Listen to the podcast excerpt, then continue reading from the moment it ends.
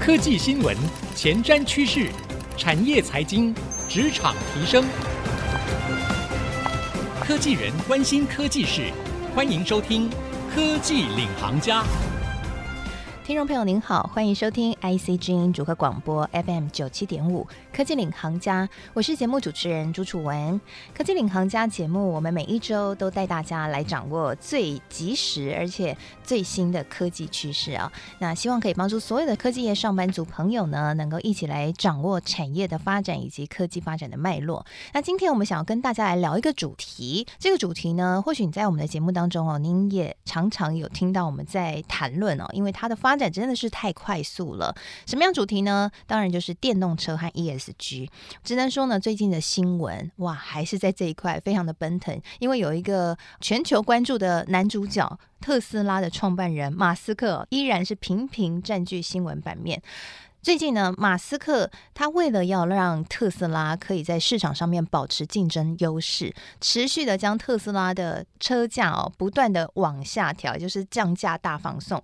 从今年开始呢，已经连六降了哦。这一降价呢，让特斯拉现在入门款的 Model Three 目前售价是不到四万美元哦，在年初的时候是要价超过六万美元，现在不到四万美元，你看差这么多。那这样的一个调降呢，诶，当然让特斯拉的这个贩售相对的有提升了一些，而且呢，马斯克还说他不惜未来要再降价，因为他还直接放话说他靠的不是靠卖车子赚钱哦，他有其他的获利模式。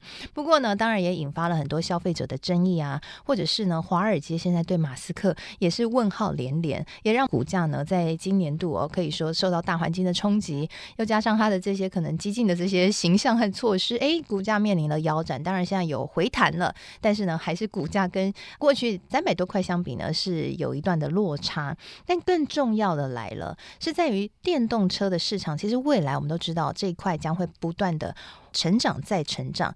但是它是不是会有一些挑战值得我们来注意呢？今天我们在节目当中就要来跟大家好好的聊这一块的议题，特别来聊电动车的散热的技术，现在出现了什么样的突破，或者说有没有什么样的趋势，是不是可以足以支撑整个电动车市场的发展？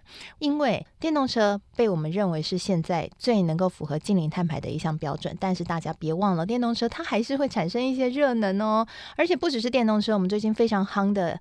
生成式 AI 也带动了大家现在看到的这个伺服器的算力需求提升，也带动了许多的热能的产生。哇，这些可能会引发的碳排放量，在科技这一端有没有解呢？好，今天呢、哦，这一个主题，我们就为各位邀请到了一位散热达人、散热管理达人，同时也是高博科技顾问林明煌顾问。林顾问来跟我们分享，欢迎林顾问。楚文，各位听众，大家好。我是李明煌，好，很开心邀请到林顾问来到我们节目当中。先跟大家来简单介绍一下，林顾问呢，在科技业已经有二十多年的经验了。那现在呢，是在高博这间公司担任科技顾问。那高博呢，是一间本土企业，已经在台湾深耕二十多年了哦。那其实呢，我们平常用的笔电啊，或是各种资通讯产品里面都有这个高博的散热相关的模组。哦，帮助我们这个笔电不要烫烫的啦，嗯、这些手机不会烧烫烫哎，都要靠你们了。对，那今天很开心哈，邀请到林顾问来到我们节目当中。那我想我们开头讲的稍微长了一点，因为我们想要凸显出这件事情的重要性。今天特别邀请你来谈嘛，我们想要先请教一下林顾问哦。其实最近电动车算是如火如荼的发展，您自己怎么来看在电动车目前在散热这一块技术的发展？哎。目前做到了什么样的一个阶段？然后您觉得对于电动车整个未来有没有什么样的一些影响？嗯，是，我想电动车呃，相较于一般传统燃油车，它已经有非常好的能源转换效率。我们所知道，一般汽车其实它是比较像是机械业，那它的能源有效利用率大概只有十五至三十 percent。相对于电动车大概可以到六十 percent，然后如果再加上动能回充的话，或许可以到七十甚至七十五 percent。所以它能源转换效率确实高蛮多，这样听起来是高到两三倍左右。对，可能三倍有。嗯，那最主要是其实它简化非常多的机构设计，因为电的转换效率本来就是比较好的。一般就电动车的热点来讲，第一个当然就是它的电池本身。它充放电。那再就是说马达的驱动，好，也就是像 inverter 驱动着马达，透过像呃我们常听到 IGBT 或是呃比较新的第三类半导体，像碳化矽或氮化镓等等这些新的材料，基本上它因为大电压、大电流的关系，所以它所产生的损耗是相当的大。再来还有一些其次的，有一些车子它强调。像你刚刚提到 Tesla，它就是呃有 Force of Driving，然后它可能就是会需要很多 GPU 的运算或者是 TPU 的运算，那这部分也会是在算力要求很高的情况之下会产生的很多的热能这样子。嗯、那目前马达在散热技术上面有所突破了吗？嗯、是马达的散热其实跟那个电池的散热往往都会必须要考虑在一起。以现在而言，都是以水冷的方式来去解决。那当然就是说，在像电池，因为电池的结构还有它的排列，依照像 Tesla 跟比亚迪就不一样的发展的路径。那假设说在电池部分，那事实上它还需要有更多其他导热散热的一个技术在里面。其中在电池的电芯通常会需要。再加上一些涂料，让原本是空气系的这些位置变成是用导热系数很好的这样的材质来填充。但是因为要去填充这材质的话，将来的不管是维护保养或是回收再利用各方面，也是形成一种挑战。嗯，了解。嗯、那高博目前在电动车的这一块散热技术上面，你们主要负责哪个部分？嗯、然后你们看到什么样的趋势？是。以台湾的跟电动车相关的直接产业来讲，大半都还是比较偏向周边的，比如说像一台车，它可能里面会有 onboard charger，或是说外部的充电桩，或是 supercharge，这些都是会需要很大的充电的功率。像这一个部分，电路板上所需要的导热散热这部分，我们介入的是比较多，这是在国内。那如果是在国外的话，因为国外有很多传统的这些汽车的零配件厂商，那他们当然对于电动车而言也是非常重视的，所以有一些厂商他可能就是在做电脑控制的单元，或是说像电池芯的话。我刚刚提到说填充那些材料，这些东西都是呃，我们跟客户在经过长久的互相的讨论，然后把他们的需求转换成用我们最佳的，比如说材料的种类、掺杂的比例、材料的粒径等等，然后去做个复合材料，提供给这些算 T O N 的供应商，让他们能够去验证。那实际上，如果在道路测试有什么样的反应的话，他会给我们的回复，然后我们去针对他的需求再去做最佳化，这样子。好，刚刚呢林顾问跟我们分享了，其实电动车呢，它在发展的过程当中，散热一直都是一个很重要的挑战哦。嗯、那目前在技术端呢，其实持续在突破当中。那休息一下，广告回来，我们继续更深入的来聊一聊。那现在有没有哪些前瞻科技可以找出整台车在行驶时候的热点呢？那如何来解决车用电子的散热问题，来确保我们大家行车上的安全哦？还有另外一个，生成式 AI 整个大爆发，是不是也会让散热的需求大？增加呢？休息一下，广告回来继续收听科技领航家。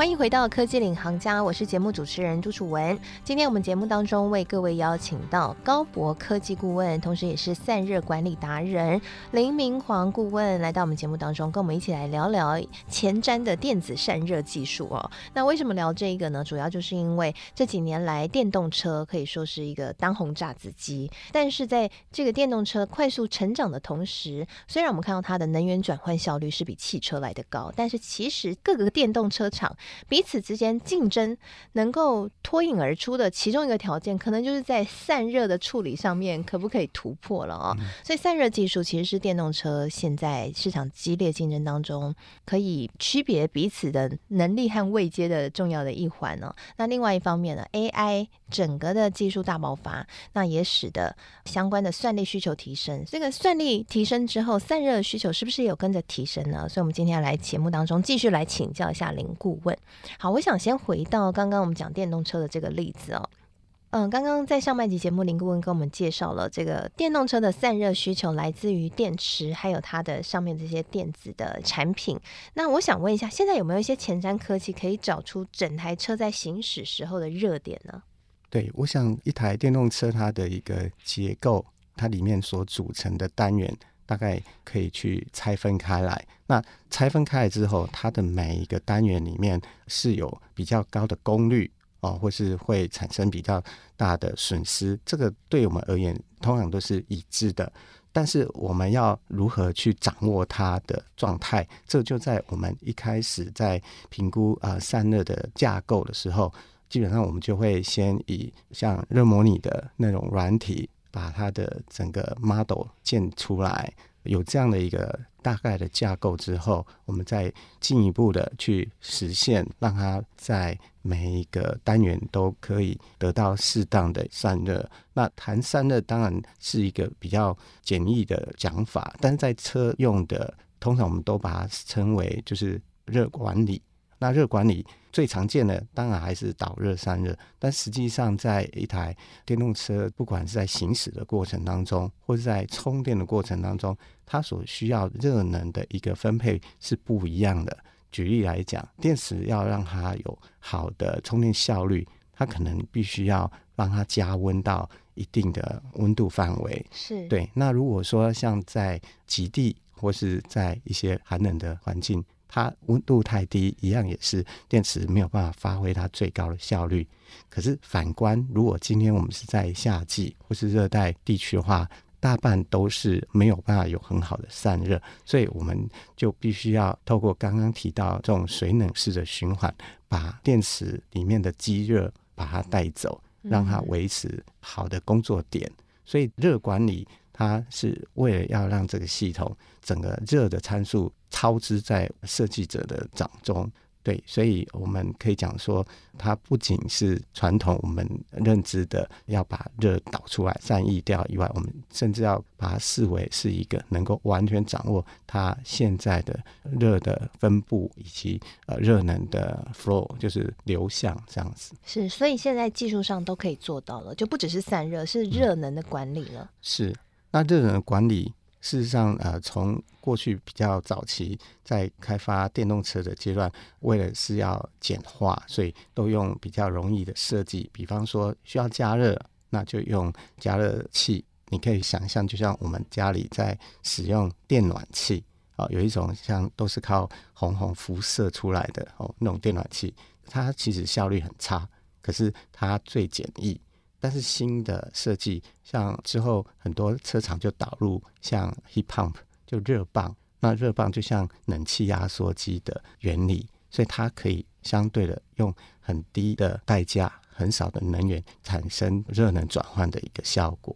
所以这个是就热管理系统来讲，它会去走的方向。那到最后，呃，热的管理是一个，当你能够把废热变成是再利用，在需要热能的这个区块，就是车子里面需要加热，那可能那些废热就可以带进到乘客的空间，所以这些都是把能源有效再利用的一些新的技术。所以现在废热是可以储存在车子里面吗？等到需要的时候再调度出来用，这么酷？当然，目前的做法还不是这样，目前做法它只是透过多项法。可以把温度适当的去传输分配到不同的回路，不会只是一味的想要把热就是散逸出去，它能够透过这样的方式去达到再利用。那但是能量的储存的话，往往都是电能转成逆向刹车这样能量回收，就是变成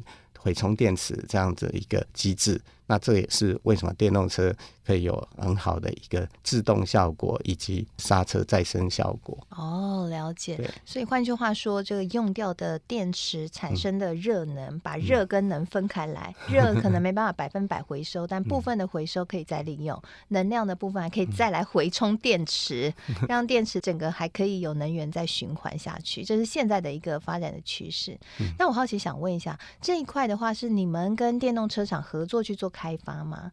哪些电动车厂在这方面表现的是比较好的？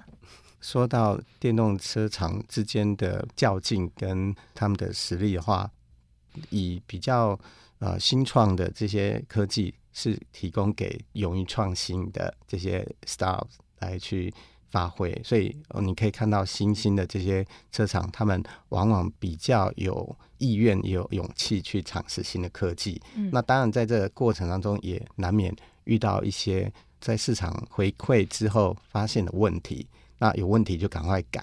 对，嗯，那如果说像我们常见的这些知名的品牌的汽车厂商，他们在处理这方面，其实你可以从它的。汽车的设计架构就可以看到，他们因为有包袱在，所以先从就是油电共同平台，然后慢慢转换成一个单纯的电车平台，这部分就已经有非常多挣扎。那以一个散热的系统要做最佳化的话，一定是要针对一个系统去做到极致嘛？那你很难去 trade off，同时能够兼顾油车跟电车设计的一个需求。了解。那如果我们单纯讲电动车的品牌呢？因为我们看光是电动车品牌现在就打得很激烈，像特斯拉跟比亚迪之间的征战。对，对，你看他们的散热的这样的一个处理，嗯嗯，两家车厂有什么差异？嗯，从电池使用的差异就可以大致看出端倪。以特斯拉来讲，因为它以三元锂电池为主，强调的是高性能。那它是圆柱形的，以新的这电池发展，他们。不断在推动未来的四六八零电池。那圆柱形它的单颗体积小，所以它的整个组合啊，各方面弹性就很大。那再加上它的整个散热是每一个电池芯都有水路通过的，所以它在散热角度来讲，其实是会做的比较好。特斯拉也是我们的客户之一哦，哦。对，那相对比亚迪，它是以磷酸铁锂电池为主。那磷酸铁锂大部分趋势都是会把它做成刀片电池这样的形态。嗯。那当然，刀片电池它有很好的空间利用率，可以透过堆叠方式做得很平整。可是相对它在散热方面就会做比较差，因为它可能只有一个水平的方向可以达到好的散热，但是它层层叠叠，这中间其实就没有办法很容易把热能导出。不过，因为磷酸铁锂的电池，它的能量密度比较低，所以相对它可能也不会那么多的热能，好从它的电池芯出来。不过，如果说要有同样的续航力的话，它可能要付出比较大的代价，就是可能体积呀、啊、重量会比较没有办法呃缩小。对对，缩小。嗯，了解。所以它的车就要比较大台。比较笨重，会比较笨重。哦，嗯，同样的性能的话，嗯，那我好奇想问一个问题：如果一台电动车它的散热做的比较不好的话，危险性会比较高吗？嗯，还有它的排碳量也会比较多吗？是，排碳量是肯定会比较多的。散热不好的一个最直接的反应，应该就是里程数会下降。里程数会下降，就没办法开那么远。就是同样的电池容量的话，嗯，哦，就是散热比较不好，它会造成。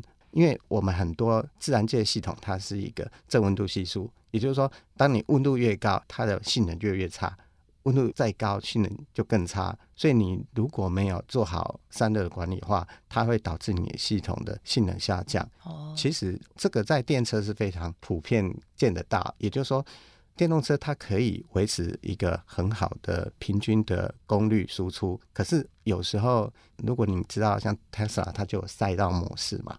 那赛道模式，第一，它要先把电池加温做预备，然后让它能够有最大输出的这个工作条件。再者呢，它在瞬间爆发放电的这一段过程，只能维持不是很长的时间，之后它就会慢慢衰减下来。所以你看，特斯拉去跟这些超跑在比赛速度化。它可能多跑几次，它就慢慢性能越来越差，或者说，当它跑很长一段路之后，它的再加速性就没有办法像一开始这么好。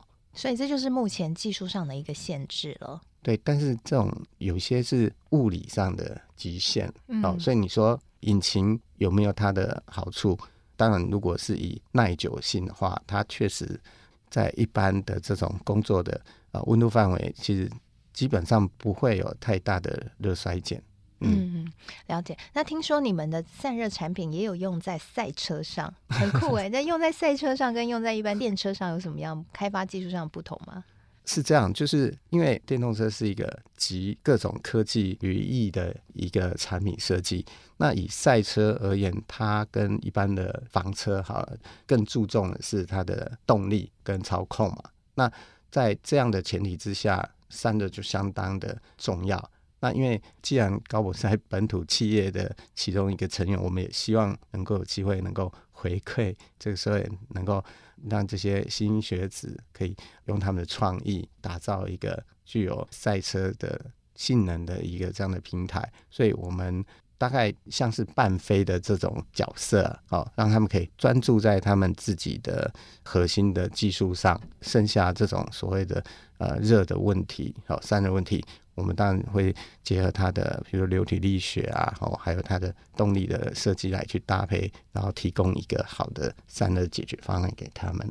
这样子，嗯，了解了解，就帮助学生嘛，哈、嗯嗯。那最后一个问题，我们想要了解一下，就是最近 AI 非常的火热，是那算力的需求也提升了，嗯、那当然伺服器产业也很开心。不过衍生出来的这个热能的问题，我想应该也是很嗯需要大家关注的，对不对？因为它可能会增加很多的排碳量。是，对。那这个部分在散热这一块，特别是在 AI 所带来的这些算力需求的散热的部分，你们所看到的整个的趋势是如何？嗯。谈到生成式 AI，最近就是在谈 ChatGPT 嘛。嗯、那通常在谈论 AI 的部分，会把它分成两块，一块是 Client 端，一块是 Server 端。